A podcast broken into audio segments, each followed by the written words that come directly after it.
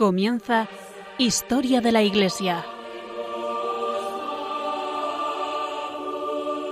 Un programa dirigido por Alberto Bárcena.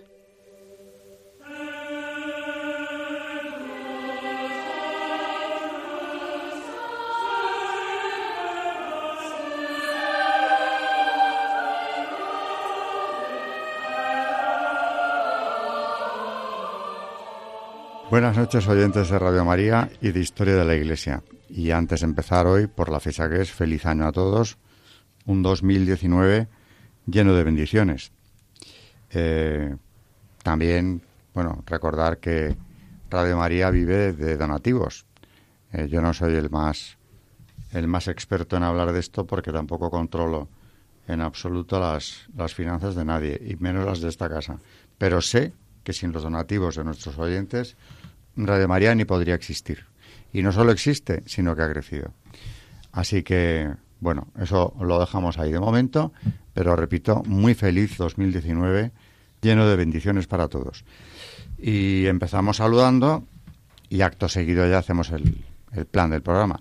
Buenas noches, María Ornedo. Buenas noches a todos y, y muy, muy feliz año 2019.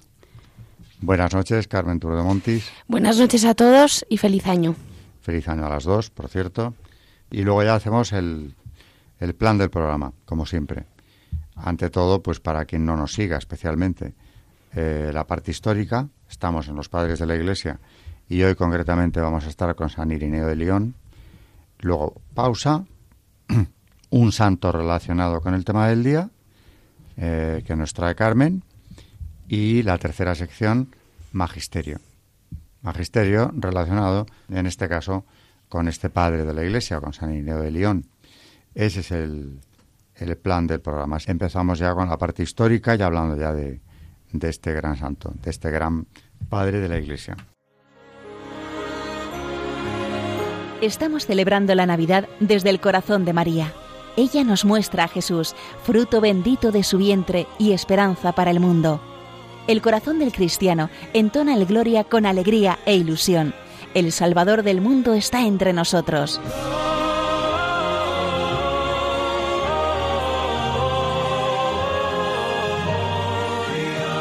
Sin embargo, muchos hombres aún no lo conocen.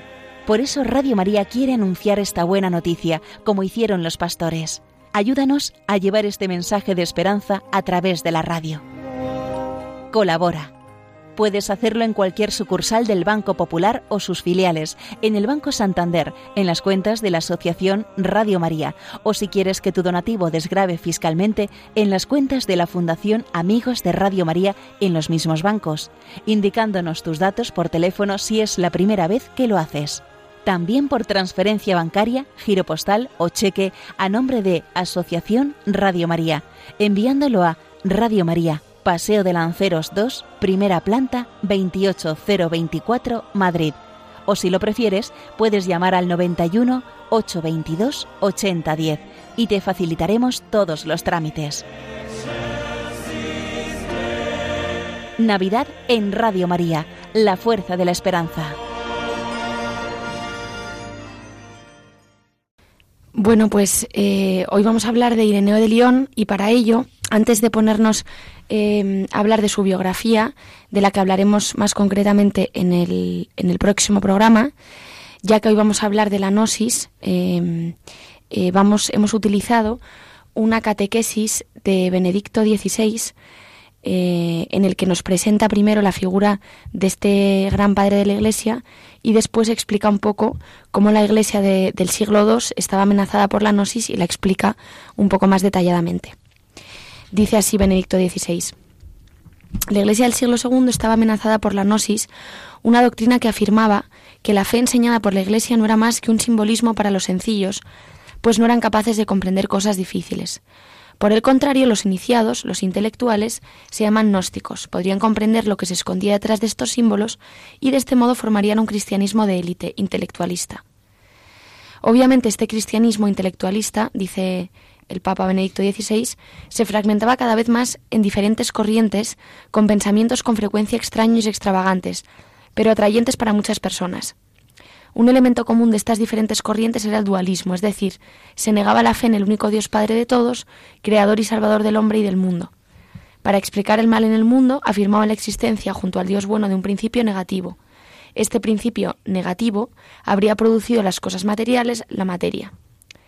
Arraigándose firmemente en la doctrina bíblica de la creación, Ireneo refuta el dualismo y el pesimismo gnóstico que devalúan las realidades corporales reivindica con decisión la originaria santidad de la materia, del cuerpo, de la carne, al igual que la del espíritu. Pero su obra, la de Sarineo, va mucho más allá de la confutación de la herejía. Se puede decir, de hecho, que se presenta como el primer gran teólogo de la Iglesia, que creó la teología sistemática. Él mismo habla del sistema de la teología, es decir, de la coherencia interna de toda la fe. En el centro de su doctrina está la cuestión de la regla de la fe y de su transmisión. Para Ireneo, la regla de la fe coincide en la práctica con el credo de los apóstoles y nos da la clave para interpretar el Evangelio, para interpretar el credo a la luz del Evangelio. El símbolo apostólico, que es una especie de síntesis del Evangelio, nos ayuda a comprender lo que quiere decir, la manera en la que tenemos que leer el mismo Evangelio. De hecho, el Evangelio predicado por Ireneo es el que recibió de Policarpo, obispo de Esmirna, y el Evangelio de Policarpo se remonta al apóstol Juan, de quien Policarpo era discípulo. De este modo, la verdadera enseñanza no es la inventada por los intelectuales, superando la fe sencilla de la Iglesia. El verdadero Evangelio es el impartido por los obispos, que lo han recibido gracias a una cadena interrumpida que procede de los apóstoles. Estos no han enseñado otra cosa que esta fe sencilla, que es también la verdadera profundidad de la revelación de Dios. De este modo, nos dice Ireneo, no hay una doctrina secreta detrás del credo común de la Iglesia. No hay un cristianismo superior para intelectuales. La fe confesada públicamente por la Iglesia es la fe común de todos. Solo es apostólica esta fe, procede de los apóstoles, es decir, de Jesús y de Dios. Este es un programa eh, en el que estamos tocando, bueno, Carmen ya ha empezado, eh, un tema que es muy importante y veníamos comentándolo los tres, María, Carmen y yo, antes de empezar. Eh, estamos hablando de gnosticismo, de gnosis. Eh, y esto no es una herejía cualquiera que afectase a la Iglesia de los primeros tiempos, sino que es algo que ha, permanecido a lo largo de la historia, como ya dijo San Juan Pablo II en Cruzando el umbral de la esperanza. No se ha ido nunca. Eh, gnosis, mm, para explicarlo de la forma más comprensible posible, es la creencia como decía Carmen, o más bien el intento de hacer creer a, los que la siguen que alguien iniciado, especial, perteneciente a un grupo eh, selecto y elevado, que tiene un conocimiento oculto, te lo va a transmitir porque tienes la enorme suerte de haberte cruzado en su camino y que te ha elegido para ello. Y es verdaderamente perversa. Yo siempre digo que las demás herejías parten del error y la soberbia del heresiarca que se empeña en dar como verdad lo que la Iglesia dice que no es, pero se ha equivocado primero, o ha elaborado una teoría errónea, desde luego. Pero es que en la gnosis partimos de una mentira, y una mentira elaborada cuidadosamente. Eh, San Ireneo los mm, trituró, pero es que para que nos hagamos una idea de, de lo que es la gnosis, la antigua, voy a mencionar a uno de los gnósticos más famosos de los primeros siglos del cristianismo, Marción. Bueno, pues este Marción es autor mm, de una obra llamada Las Antítesis, donde dice, por ejemplo, eh, cosas de semejante calibre. Jesús no era hijo de José ni de María. Hablaba de su madre como de aquellos que escuchan la palabra de Dios y la cumplen. Bueno, pues eso que está en el Evangelio, está en San Lucas, él lo interpreta como que lo que nos está diciendo, porque él lo sabe mejor que nadie, es que no era hijo de, María. En realidad había bajado del cielo, y esto ya lo pone de su cosecha, o sea que eran gente, eh, permítaseme decirlo, muy imaginativa. Cristo había bajado del cielo en el decimoquinto año de Tiberio César, como un espíritu portador de salvación. Es decir, bajó tal cual, no era ningún niño que se encarnase y naciera de mujer, y enseñó en contra de la ley de los profetas. Por ejemplo, aquí ya te está dando una explicación de la venida de Jesús al mundo, que aparte de que ha podido interpretar mal el Evangelio de San Lucas, vemos claramente que ha inventado lo que le ha parecido a él. Cuando piensas en Marción, eh, dices, bueno, ¿por qué hizo tanto daño a los que le seguían? ¿Por qué les cuenta algo que les está sacando de la fe verdadera? Eh, ¿Con qué ganancia o qué esperaba sacar de ahí? Bueno, para esto hay que entender, aunque no lo explica del todo, pero hay que entender que se enfrenta con la Iglesia de Roma. Él viene de fuera y eh, tiene, un, tiene un enfrentamiento con, con esa Iglesia y concretamente les dice dirigiéndose a un grupo de sacerdotes romanos. Desuniré vuestra iglesia e introduciré en ella división sempiterna. Es decir, que ya se ve claramente que lo que quiere es dividir. Con lo cual está haciendo una labor eh, con los presbíteros romanos realmente diabólica, que es la desunión nada menos que de la iglesia y de la iglesia naciente, porque estamos en los primeros siglos. San Irineo nos dice de él, es decir, de la labor de Marción, de cómo eh, elaboró esas teorías gnósticas que tanto daño quería él que hicieran. Esto es ya cita literal de San Irineo. Circuncidó el Evangelio según Lucas y extrajo de él todo lo referente a la generación del Señor, así como muchas de las palabras del Señor en las que es descrito con toda claridad como reconociendo al creador de este universo como Padre suyo.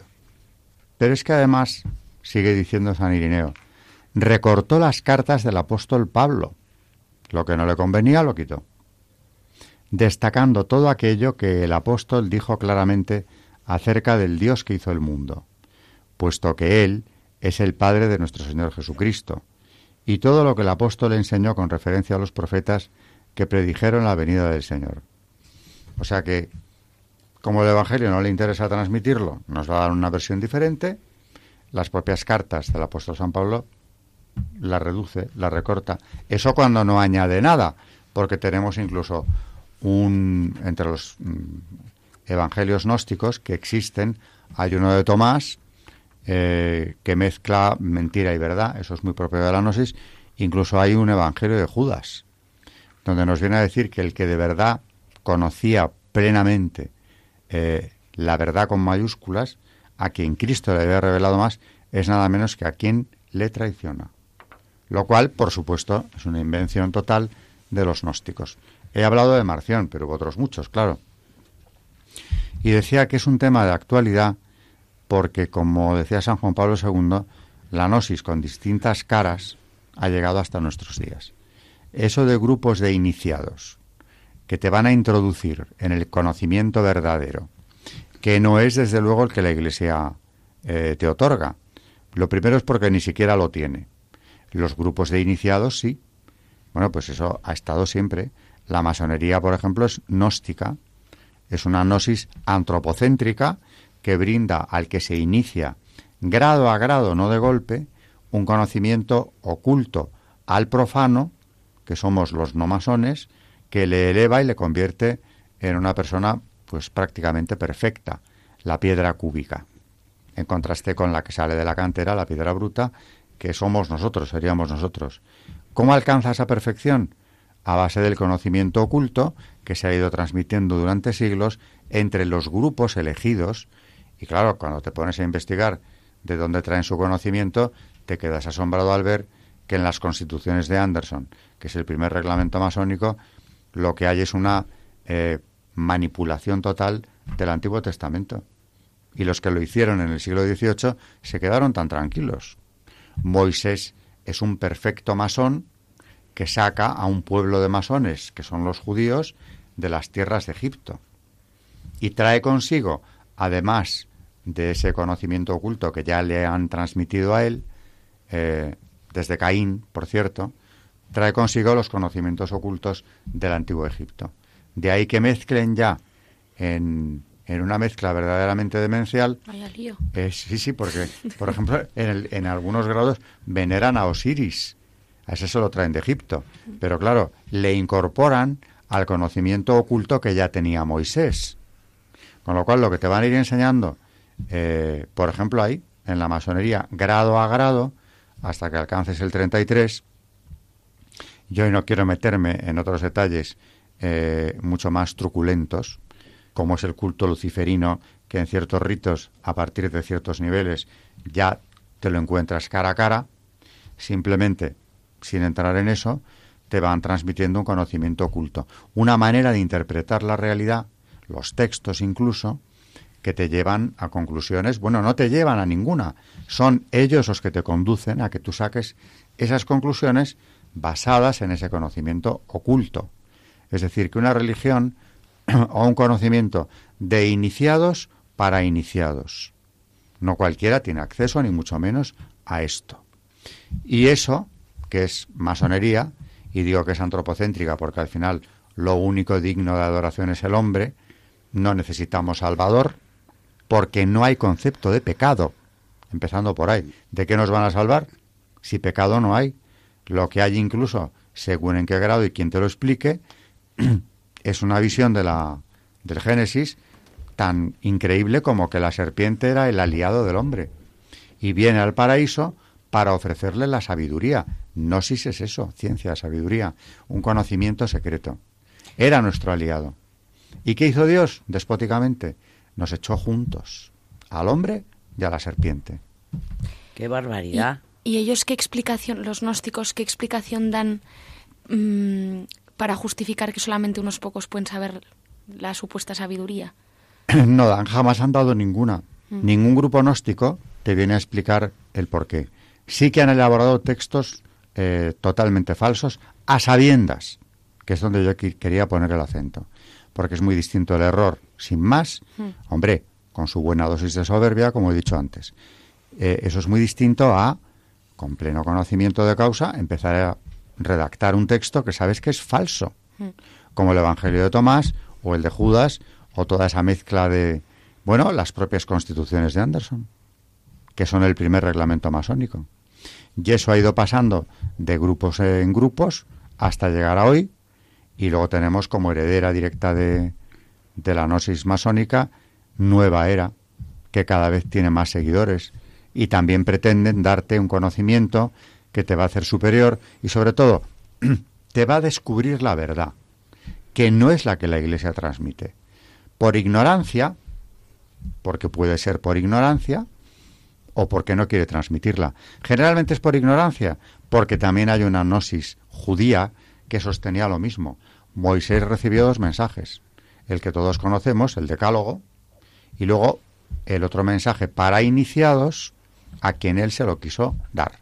Y de esos grupos de iniciados, tanto Moisés como Cristo eligen a quienes van a ser los transmisores de la verdadera sabiduría, descienden estos grupos que hoy pretenden hacernos creer que ese conocimiento vedado a la, a la comunidad o al resto de los mortales, ellos están en condiciones, si tú entras y sigues los pasos que te proponen, están en condiciones de dártelo.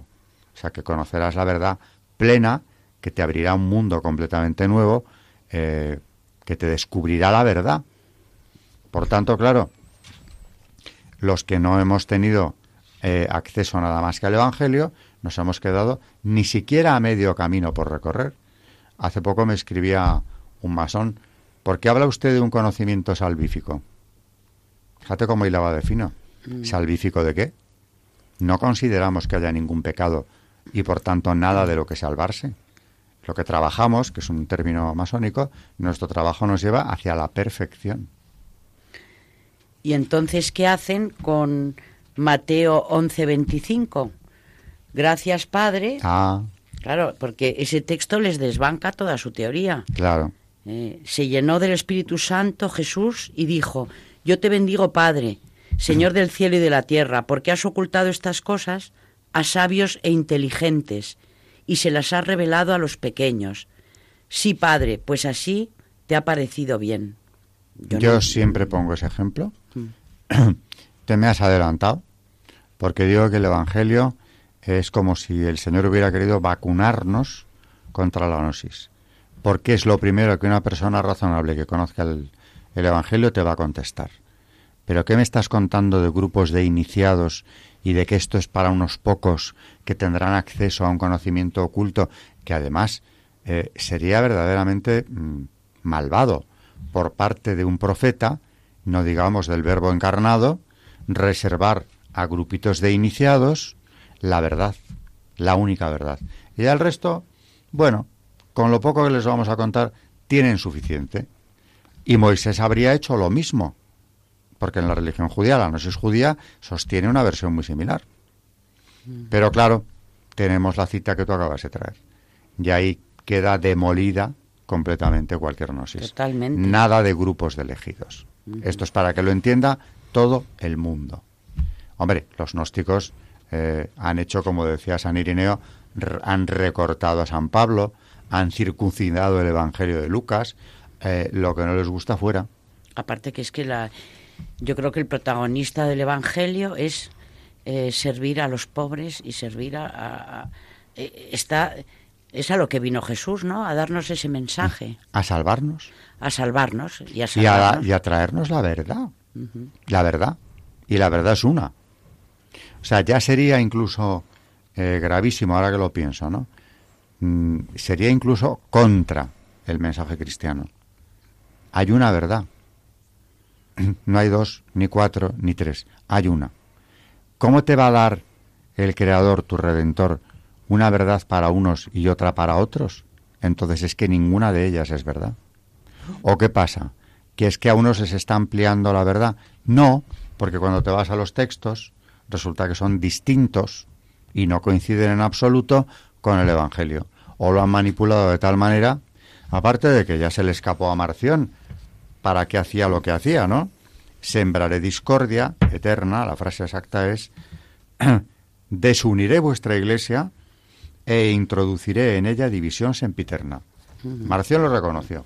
Yo hago esto para esto. Ahora bien, los otros, ¿qué ganan con esto? ¿Qué están buscando? se me ocurre por sentido común, están buscando crear núcleos de adeptos que les sigan por los motivos que sean. Son sectas. En realidad, toda secta tiene un grado gnóstico. Porque todas, si lo, si lo pensáis, te dicen que te van a iniciar en una verdad que los demás no conocen. Mm. Y ellos sí, ellos tienen ese privilegio enorme de estar cerca o de conocer realmente la verdad. Luego, es una cosa eh, que por definición es sectaria. Pero todo esto, al final, oye, escuchándote, eh, en realidad es lo que está ahora de moda. O sea, todos estos temas, mm, al final es que, pues, eh, yo, por ejemplo, mm, eh, en el trabajo, me acuerdo el otro día que me prestaron un libro y, mm, pues es que son cosas que, que, la gente que están como muy de moda, ¿no? Pues por ejemplo, el libro era eh, El universo, no me acuerdo el título exactamente, pero algo así, ¿no? Y yo veo que es una cosa que la gente habla mucho de esto y que está como muy de moda, ¿no? Y entonces decía, me lo empecé a leer y era todo algo así como que éramos todos dioses, ¿no? Y que todos, eh, que en realidad la tenemos la sabiduría dentro, pero que no la conocemos, bueno, una cosa así, y que la podemos conocer pues a través de una serie. Entonces también mezclan un poco, porque siempre hacen una especie como de mezcla, eh, lo que decías tú, pues desde coger a, a, dioses egipcios, pues estos, por ejemplo, cogen desde el budismo hasta el cristianismo una especie como de me, me junge de, de un millón de cosas, para al final unas conclusiones que yo decía, realmente es que nos creemos todo con tal de no creernos, de, no creer en Dios. O sea, unas cosas increíbles. Sí, sí, no, eh, eh, el que pierde la fe está dispuesto a creerse cualquier cosa. Sí, sí. Eh, la gnosis tiene un componente sincrético. Sí. Es decir, esa mezcla de religiones, esto lo cojo, lo añado, lo pongo y lo quito. Pues mira, tú acabas de poner un ejemplo. En la propia masonería cogen los secretos de Egipto, los incorporan a los suyos, que se los han inventado y que les vienen desde Caín, además, precisamente, y luego, pues claro, así acaba llegando a la conclusión de que la serpiente era el aliado. Bueno, se nos va pasando el tiempo y por eso seguiremos con la Gnosis y con San Irineo, porque San Irineo tiene sobre esto eh, páginas importantísimas. Pero tenemos que irnos a la primera pausa y al santo correspondiente de hoy.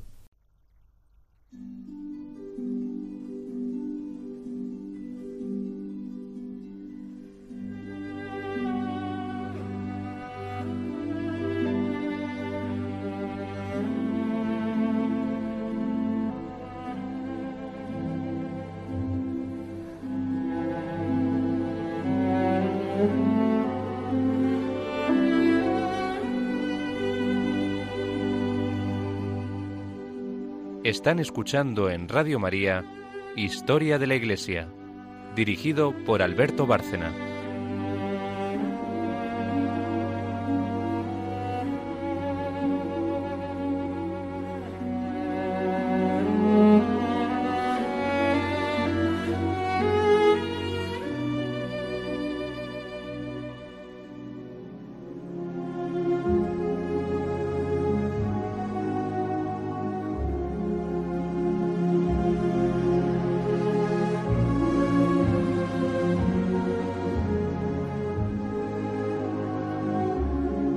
Santos en la historia de la Iglesia. Hoy vamos a hablar de Sixto II, de San Sixto II. San Sixto nació en Atenas. Siendo diácono de la Iglesia romana, sucedió al Papa San Esteban en la silla de San Pedro por los años 257 durante la persecución de Valeriano. San, Sixto es titulado por San Cipriano prelado pacífico y excelente. Y efectivamente un poco de paz sí se apresuró a llevar, apenas fue elegido, a las iglesias de Roma y de Cartago, en cruenta lucha por la cuestión del bautismo a los herejes. Tuvo una reconciliación con San Cipriano, pero no hubo tiempo para profundizar un diálogo, pues debió enfrentar una nueva emergencia. Valeriano desató una segunda persecución contra los cristianos. Estos fueron invitados a abjurar, so pena de la expropiación de los bienes y la decapitación. A fines del mes de agosto del 258, San Cipriano, que sería decapitado el 14 de septiembre, escribía a uno de sus colegas, Valeriano, en un escrito al Senado ha dado la orden de que los obispos, sacerdotes y diáconos sean ejecutados inmediatamente. Sabed que Sixto ha sido muerto en un cementerio el 6 de agosto, y con él cuatro diáconos. La noticia era exacta. El 6 de agosto el Papa Sixto II había sido apresado en el cementerio de Calixto y decapitado junto con los diáconos Genaro, Magno, Vicente y Esteban. Otros dos, Felicísimo y Agapito, habían corrido la misma suerte en el cementerio próximo al pretextato. Nos hallamos ante la página más gloriosa de la historia de la Iglesia romana durante las persecuciones. Cipriano podría apoyarse en este testimonio para invitar a los cristianos de África a la lucha espiritual, de tal suerte, dice, que cada uno de nosotros no piense tanto en la muerte cuanto en la inmortalidad, y que consagrados a Dios con todas las energías de su fe y de su entusiasmo, sientan antes la alegría que el miedo a la hora de una confesión, en la que saben que los soldados de Dios no reciben la muerte, sino antes bien la corona. En la pared derecha de la cripta de los papas se conservan juntados dos fragmentos originales de un primer poema de San Damaso dedicado al Papa Sixto II para celebrar su glorioso martirio. El poema es así. Cuando la espada, las pies entrañas de la madre, traspasaba aquí el obispo sepultado, la doctrina enseñaba. Llegan de improviso soldados y arrestan allí al sentado en cátedra, mientras los fieles ofrecen sus cuellos a la guardia enviada. Apenas el anciano supo que uno quería arrebatarle la palma, él mismo fue el primero en ofrecerse y dar su cabeza a la espada, para que así ninguno pudiera herir una tan impaciente rabia. Cristo, que distribuye los premios de la vida, reconoció el mérito del pastor, defendiendo él mismo el resto de su grey.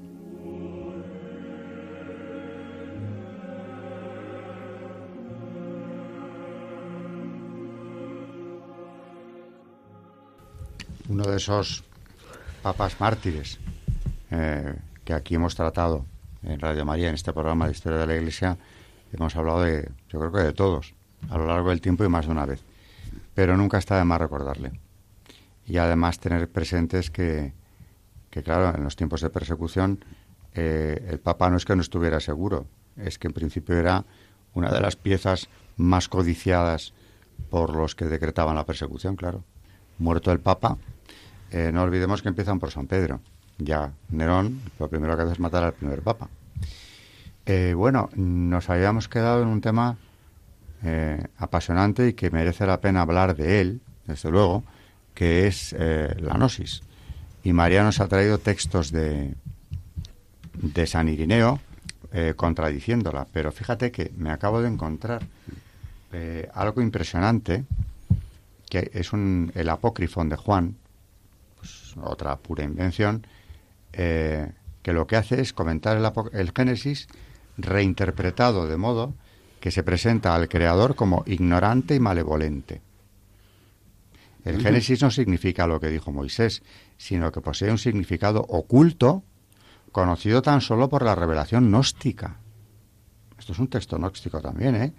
En este asunto, y pese a todas las dificultades que presentaba el Antiguo Testamento, los cristianos considerarían que su deber era rechazar el gnosticismo, claro. El mal que hubiera en el mundo no podía deberse a su creador. Es que mm, esto es un punto, yo diría, máximo eh, a la hora de denunciar la maldad intrínseca que hay en la gnosis. El creador como un ser malévolo. Bueno, háblanos de, de San Irineo y de, y de esta herejía. Pues sí, San Ireneo tiene dos obras muy importantes. Mm, él tuvo que combatir este peligro de, la, de las herejías gnósticas y tiene un, tratado compuesto por cinco libros bajo el título de Elenco y Confutación de la pretendida pero falsa gnosis, que se conoce como contra los herejes. Eh, la otra obra suya, de la que ya hablaremos más adelante, es la demostración apostólica, la demostración de la predicación apostólica. Los gnósticos afirmaban que la plenitud de la verdad sólo podían alcanzarla los perfectos, como nos ha contado ahora Alberto, que según ellos habían recibido una iluminación particular de Dios. Se proponían eliminar la jerarquía para reducir la Iglesia a un estado carismático. Los iluminados se mantendrían por encima de la cabeza institucional. San Ireneo dedica un gran número de páginas a explicar que la fe de Cristo no es otra que la que enseñan los obispos, sucesores de los apóstoles y sucesores de Cristo. También recuerda que la Iglesia de Roma ha sido desde el principio punto de referencia para las demás. Se trata de una fe recibida como un depósito intangible, al que nadie puede añadir ni sustraer nada, y que de hecho se ha conservado así. Es la misma doctrina que enseñó Jesús. Toda la obra de San Ireneo demuestra un profundísimo conocimiento de la Sagrada Escritura. Cita los Evangelios o los profetas o las cartas paulinas y eh, confirma todo esto su interés en apoyar la doctrina, no en la especulación intelectual, como culpaba de hacer a los gnósticos, sino en la palabra de Dios tal como es interpretada por la tradición de la Iglesia. San Ireneo ha sido considerado por algunos como fundador de la teología cristiana. Dentro de la primera de sus obras, hemos, hemos dicho que tiene dos obras muy importantes, una contra los herejes y la otra la demostración de la predicación apostólica, pues bueno, mm, seguimos hablando de, de los gnósticos y en el punto número uno de su obra contra los herejes, se llama La fuerza de la tradición, dice así, extendida por toda la tierra hasta sus confines más remotos, la Iglesia recibió esta fe de los apóstoles y de sus discípulos. Hay un solo Dios, Padre, omnipotente, creador del cielo y de la tierra, del mar y de todo lo que se encuentra en ellos, y un único Jesucristo, Hijo de Dios, que se encarnó para nuestra salvación, y el Espíritu Santo, que por medio de los profetas anunció el designio salvífico de Dios, su cumplimiento, la generación virginal, la pasión, resurrección de entre los muertos y la ascensión al cielo en la carne de nuestro amadísimo Señor Jesucristo, y su venida del cielo en la gloria del Padre, para recapitular todas las cosas y resucitar a todos los miembros del género humano, para que ante Jesucristo, Señor nuestro, según es el beneplácito del Padre invisible, toda rodilla se doble en el cielo, en la tierra y en el infierno, y toda lengua le confiese como Dios, Salvador y Rey. Aquí cita Filipenses 2.10. Él vendrá a dar cumplimiento al justo juicio de todos. Mandará al fuego eterno a los espíritus inicuos y a los ángeles prevaricadores y apóstatas y a los hombres impíos, injustos, inicuos y blasfemos. A los justos, en cambio, que observaron sus preceptos y preservaron en su amor desde el principio o desde el momento de su conversión, les otorgará la vida eterna y la incorruptibilidad, y les rodeará de una luz que no conocerá ocaso. Esta es la doctrina y esta es la fe que la Iglesia, diseminada por todo el mundo, custodia diligentemente formando una sola familia. La misma fe que cree con una sola alma y un solo corazón. La misma predicación y enseñanza que transmite como si tuviera una sola boca. Las lenguas son distintas según las regiones de la tierra, pero una e idéntica es la fuerza de la tradición. La Iglesia en Alemania no profesa una fe ni tiene una tradición diferente, ni tampoco la de España, Francia, etc. De igual manera que el Sol, criatura de Dios, es uno solo e idéntico para todo el mundo, así la luz de la verdadera predicación resplandece por doquier e ilumina a todos los hombres que desean llegar al conocimiento de la verdad. Ni el más elocuente de los predicadores de la Iglesia enuncia más de lo dicho, nadie es superior al Maestro, ni el menos elocuente disminuye las enseñanzas tradicionales. La tradición es única e idéntica y nadie puede añadir ni quitarle cosa alguna. Nosotros custodiamos fielmente esta doctrina recibida de la Iglesia, que como licor precioso contenido en un buen vaso, constantemente se rejuvenece por obra del Espíritu Santo y hace también joven al vaso en que se encuentra. Esta doctrina es el don de Dios confiado a la Iglesia. Es como el soplo de vida inspirado por Dios sobre el barro que había plasmado. Génesis 2.7.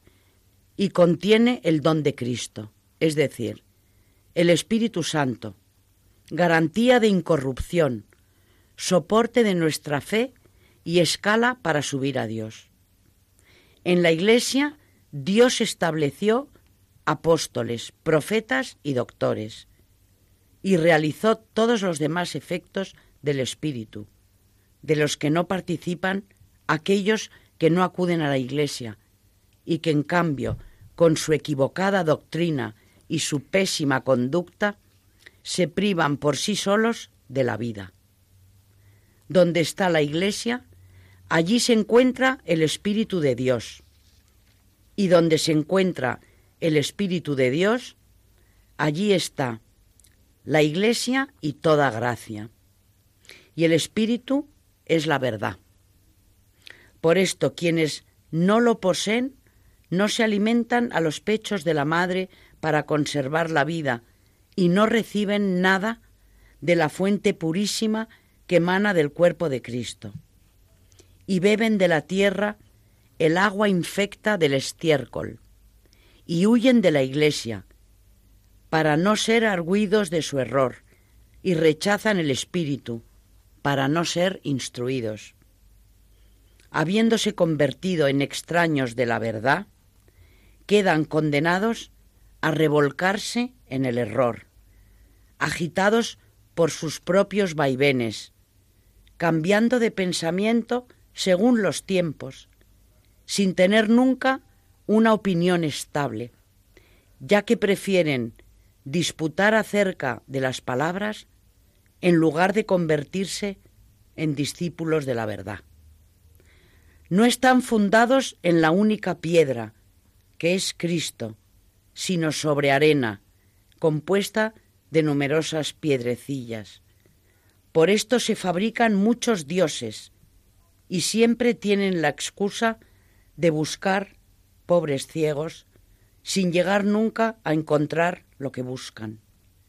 Y la razón es que blasfeman del demiurgo, es decir, del verdadero Dios, el único que puede dar la gracia de encontrar, porque piensan haber encontrado otro Dios, otro pléroma, una nueva economía. No resplandece para ellos la luz de Dios, pues le han injuriado y despreciado, considerándole de ínfima categoría, porque en su amor y en su infinita bondad se ha dado a conocer a los hombres.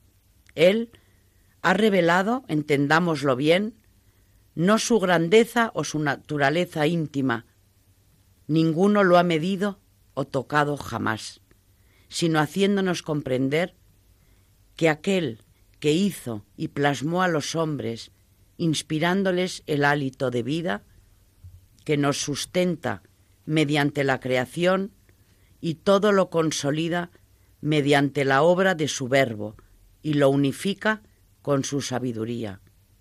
Él es el único Dios verdadero.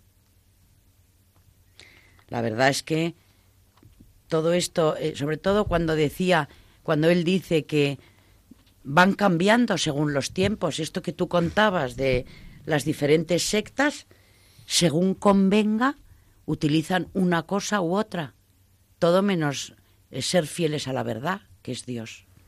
Fíjate que ahora mientras te oía, estaba pensando en evangelios gnósticos, inventados, por lo tanto, ¿no? Donde te puedes encontrar cosas de este calibre.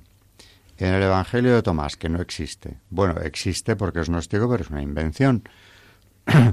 Se dice lo siguiente, textualmente. ¿eh? Estas son las palabras secretas que pronunció Jesús viviente. Y escribió Dídimo Judas Tomás palabras secretas de Jesús. Y aquí hay un suertudo, que es el tal Dídimo Judas Tomás, que las conoce y las tiene y te las va a contar él. Tomás sigue con la aclaración de que tienen un significado gnóstico y dice, quien quiera que haya la interpretación de estas palabras no conocerá la muerte. Y aquí hay una cosa que me recuerda a algo que ha dicho Carmen hace unos minutos.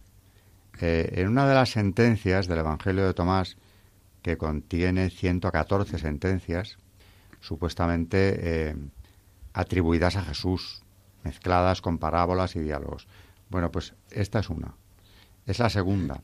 Y dice, si aquellos que se os acercan os dicen, mirad, el reino está en el cielo, entonces las aves del cielo estarán allí antes que vosotros. Si os dicen, está en el mar, que además, ¿qué tontería es esta? ¿Cómo que el reino va a estar en el mar o está en el cielo? ¿Alguien se creía que estaba en un sitio así? ¿O en un monte, en la selva? ¿Dónde estaba? Pero, ¿qué, qué, qué, preguntas son estas? Pero sigue diciendo, entonces los peces estarán allí antes que vosotros. Pero acaba diciendo, aquí viene lo mejor, pero el reino se halla dentro de vosotros y fuera de vosotros. Cuando os conozcáis a vosotros mismos, entonces seréis conocidos. Sí, es lo que decíamos antes. Esto es lo que está más, más ahora mismo de moda. Y luego, como por ejemplo también en, en, el Evangelio de Tomás hay un elemento de panteísmo, lo que decía Carmen también, una mezcla de religiones o de conceptos y ideas que andan por ahí rodando, con ello hacen esta especie de revoltijo y sale esto. Mira, por ejemplo, esto es de Tomás. Sentencia de Jesús, se supone. Yo soy la luz que se halla por encima de todos. Yo soy el todo. El todo ha salido de mí y el todo se ha unido a mí. Astillad madera, yo estoy ahí. Tomad la piedra y me encontraréis en ella. En la piedra. Bueno, y en el apócrifón de Juan, eh, que es un comentario del Génesis, es donde, como decía antes, nos cuenta que eh, el creador es ignorante y malévolo. Que esto es buenísimo. O sea, que el creador sea malo, ya te desconcierta, pero ignorante. O sea, que eh, va directamente contra la fe. Hmm. Porque Dios es el bien, la verdad y la belleza en grado sumo. es la verdad, es la sabiduría infinita. Bueno, pues los gnósticos vienen a contarnos que no, que no es ni bueno ni sabio. Lo que no se puede entender es cómo creó todo lo, visible y lo invisible. Bueno, creó una parte, otra no. O sea que al final dices, mm. eh, ¿pero qué está haciendo el maestro gnóstico? Pues sembrar un desconcierto en quien le escucha que la pobre criatura que se crea esto solo puede ser desgraciada. Aparte de que puede ensoberbecerse y pensar yo voy a alcanzar la verdad por el camino que este hombre me indica. Y con este revoltijo de cosas, ¿no?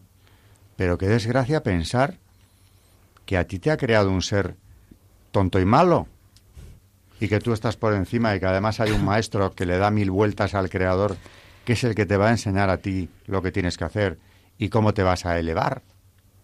O sea, es verdaderamente demencial la gnosis.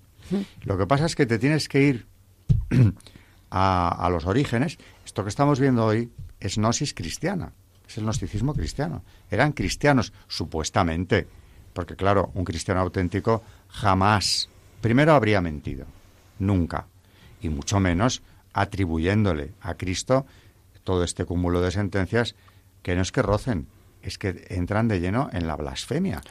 Porque atribuirle a Dios palabras tuyas con una intención muy concreta, como es el caso, esto que estamos viendo no es un entretenimiento de un estúpido que se pasa unas horas elucubrando sandeces. Es un pecado gravísimo, mm. pero gravísimo contra Dios, mm. contra el Espíritu Santo. Y luego una cosa que también que, que, que, en todos estos, estos, estos, libros que hablábamos antes de ahora, porque es que está muy de actualidad ahora mismo, y esto, ¿de qué siglo es esto? Pues de, del siglo II, o sea, esto ya viene desde el siglo II, vamos. Pues todo el rato, que es lo que se oye todo el tiempo ahora, que es la plenitud está dentro de ti mismo. Todo el rato, que esto es lo que has leído tú. Pues esto, por ejemplo, esta frase de la plenitud está dentro de ti, mm, vamos, es que yo no paro de escucharla. El día que os conozcáis, seréis conocidos. Mm.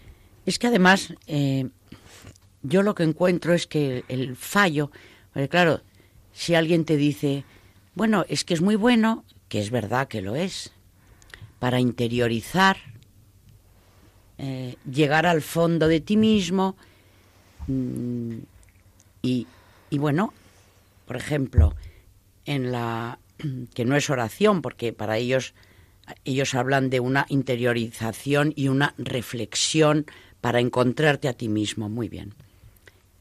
El problema está en que cuando tú interiorizas en nuestra religión o haces una especie de bueno de, de abajamiento o de interiorización para encontrar para encontrarte contigo mismo irremediablemente te encuentras con Dios dentro de ti que ese es el fallo que tienen ellos porque separan o sea primero empiezan bien hay que reflexionar, hay que oír el silencio. Bueno, es que nuestra religión ahí no se queda la cosa. Porque tú oigas el silencio, por mucho que te, es, es un círculo vicioso, te vas a encontrar contigo y contigo y luego qué. Es que lo importante, la noticia de verdad buena que tenemos nosotros, es que nuestra religión es que te encuentras ahí dentro de ti con una persona que vive, que se llama Jesucristo y que es verdadero Dios y verdadero hombre.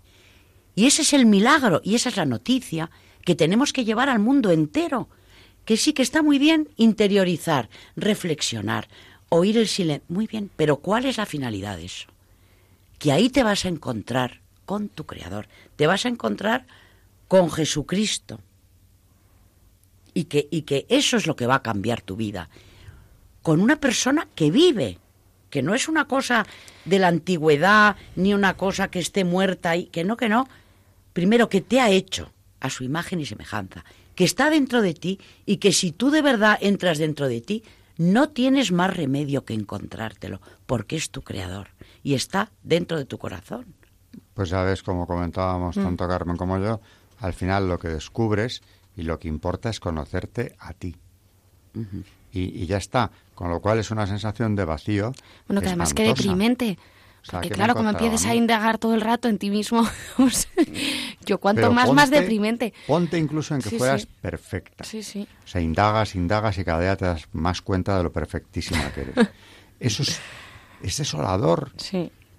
Porque al final dices, o yo tengo un padre, creador, padre, redentor mío, eh, eh, que siente por mí un amor como no se puede entender y que me está esperando para hacerme feliz el resto de la eternidad, vamos, por la eternidad, yo no quiero saber nada más, ¿eh? O sea, no tengo ningún interés en hacer esa introspección para conocerme mejor. Claro que, como dice María, está muy bien conocerse, sí, claro. Pero ¿sabes para qué? Para agradar a Dios. Porque si yo esa búsqueda de mí mismo ¿eh? no la hago en relación o referencia a Dios, no tiene ningún sentido. Yo sé lo que puedo valer, nada. O sea, si quito a Dios de la ecuación, ¿yo qué soy?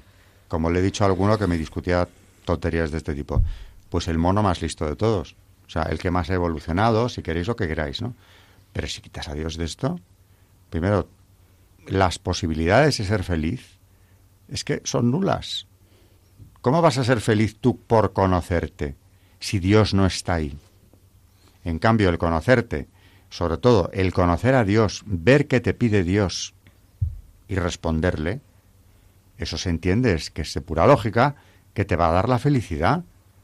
Pero esa introspección para ponerte tú misma en un altar y decir, ya está, ya he conseguido la meta que, que buscaba, ya estoy yo por encima de todo soy perfecta, me conozco divinamente y no tengo que hacer nada más.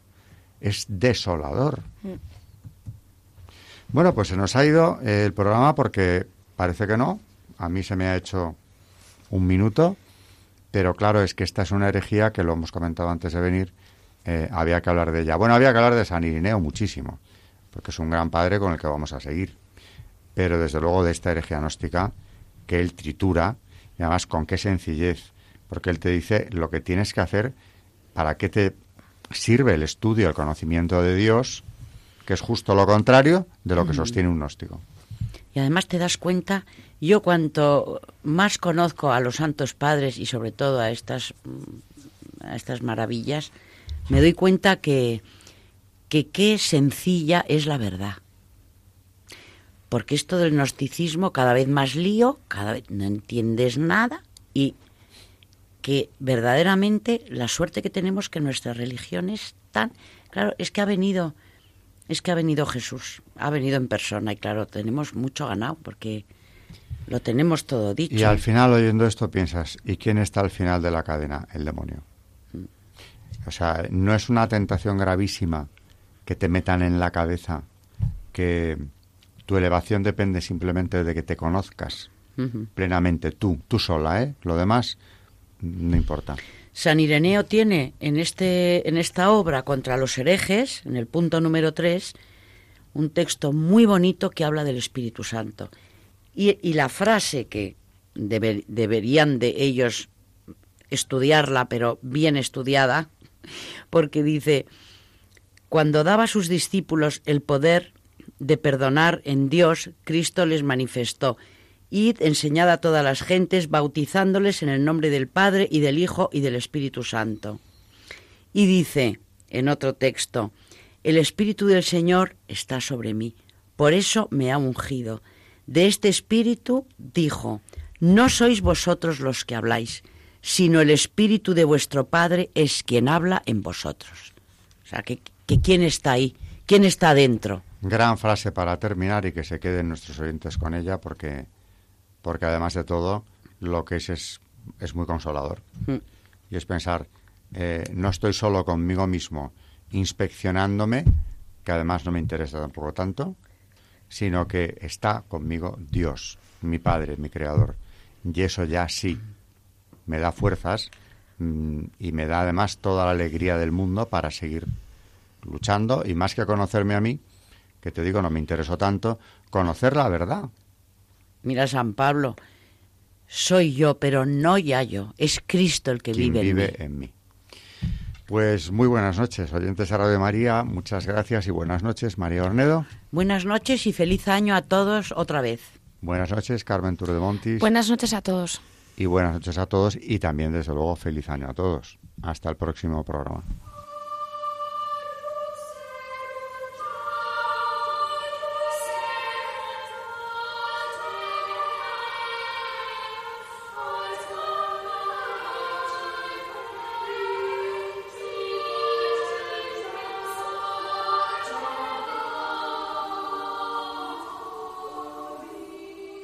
Han escuchado Historia de la Iglesia, un espacio dirigido por Alberto Bárcena.